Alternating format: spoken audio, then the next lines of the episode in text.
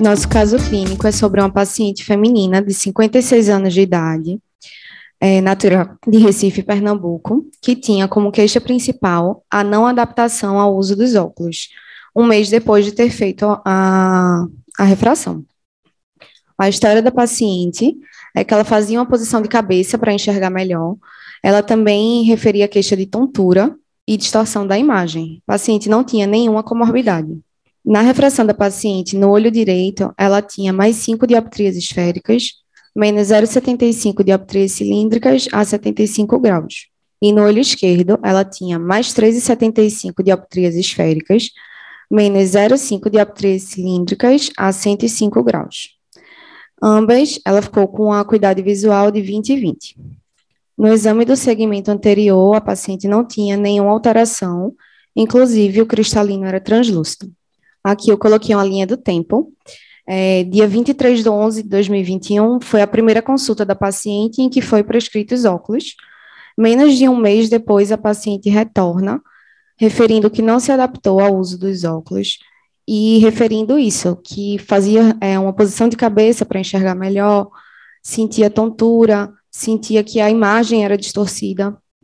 E aí voltamos para a consulta do dia 15 e vimos que a paciente tinha uma medida de, da distância interpupilar de 60 milímetros, de 30 no olho direito, a distância nasopupilar do olho direito, e no olho esquerdo também era de 30. Quando passamos o óculos no lensômetro, vimos que a paciente tinha uma distância de 67,5 milímetros. No olho direito, a distância nasopupilar de 34,5 e no olho esquerdo de 33 o que gera uma incompatibilidade entre a medida interpupilar e o centro óptico da lente. E aí o diagnóstico.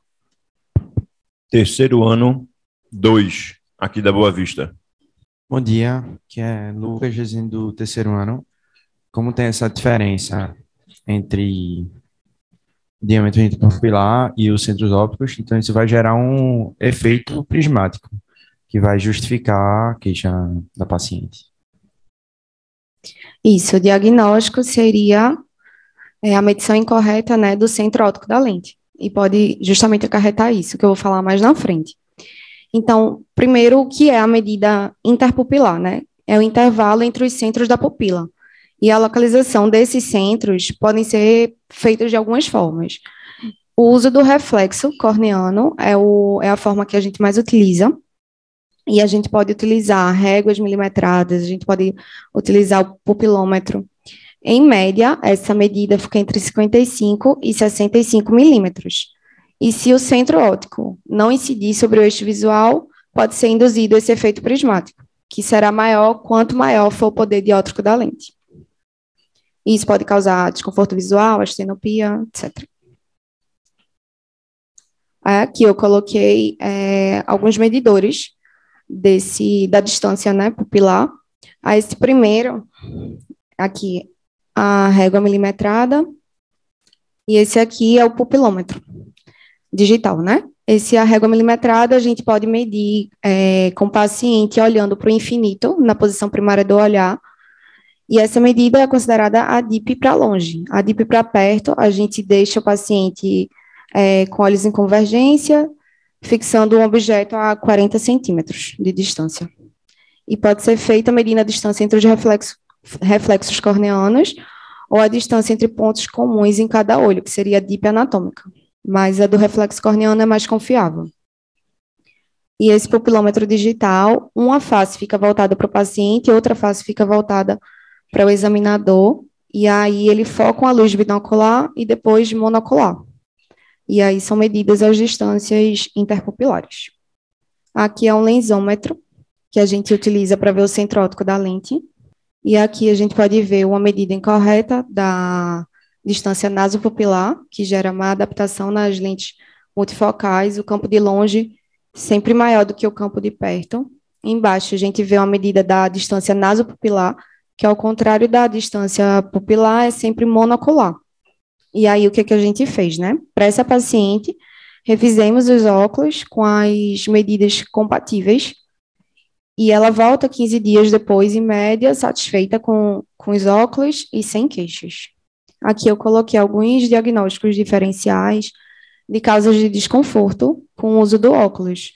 É, o primeiro é uma correção excessiva para presbiopia. Isso é uma queixa muito comum de pacientes presbitas, mas que são mais jovens, porque eles se sentem desconfortáveis com óculos de perto, é, referindo que os óculos estão muito fortes, porque os óculos são, são feitos né, para uma distância de 30 centímetros, que seria ok se fosse somente utilizado para leitura de livros mas hoje em dia é, o uso é muito mais para celular, muito mais para tela de computador, que está a cerca de 40 centímetros. Então, por isso que tem essa queixa de que está muito, muito forte. É, outra causa de desconforto seria a inclinação pantoscópica. A inclinação da lente é, tem que estar adequada para a leitura e a, a superfície de longe de perto tem que ser perpendicular ao eixo visual. Uma inclinação ideal é aproximadamente 8 graus. E a outra causa seria justamente o óculos estar errado, tanto pela dioptria quanto pelo, pelo eixo cilíndrico errado, incorreto. E aqui a gente pode ver o que Lucas tinha falado anteriormente, do efeito prismático. Essa fórmula, né? P é igual a dioptrias vezes a distância e a, a distância representa a distância em centímetros entre o centro óptico da lente e o ponto da lente usado para fixar o objeto. Então, esse efeito prismático, ele vai ser desigual entre o olho direito e o olho esquerdo, vai exigir diferentes valores de acomodação entre ambos os olhos, é, diferentes valores de forma e magnificação também da imagem e diferentes campos visuais. E vimos também algumas causas, alguns desafios que a gente encontrou no estudo, que geram a falha na medição correta da distância interpupilar, que seria um número de consultas muito maior é, por turno de trabalho. O tempo de cada consulta foi reduzido e os exames inclusos numa consulta completa, eles continuam sendo necessários. Mas muitas vezes essa responsabilidade é transferida para o ótico, por exemplo, de medir a distância é, pupilar.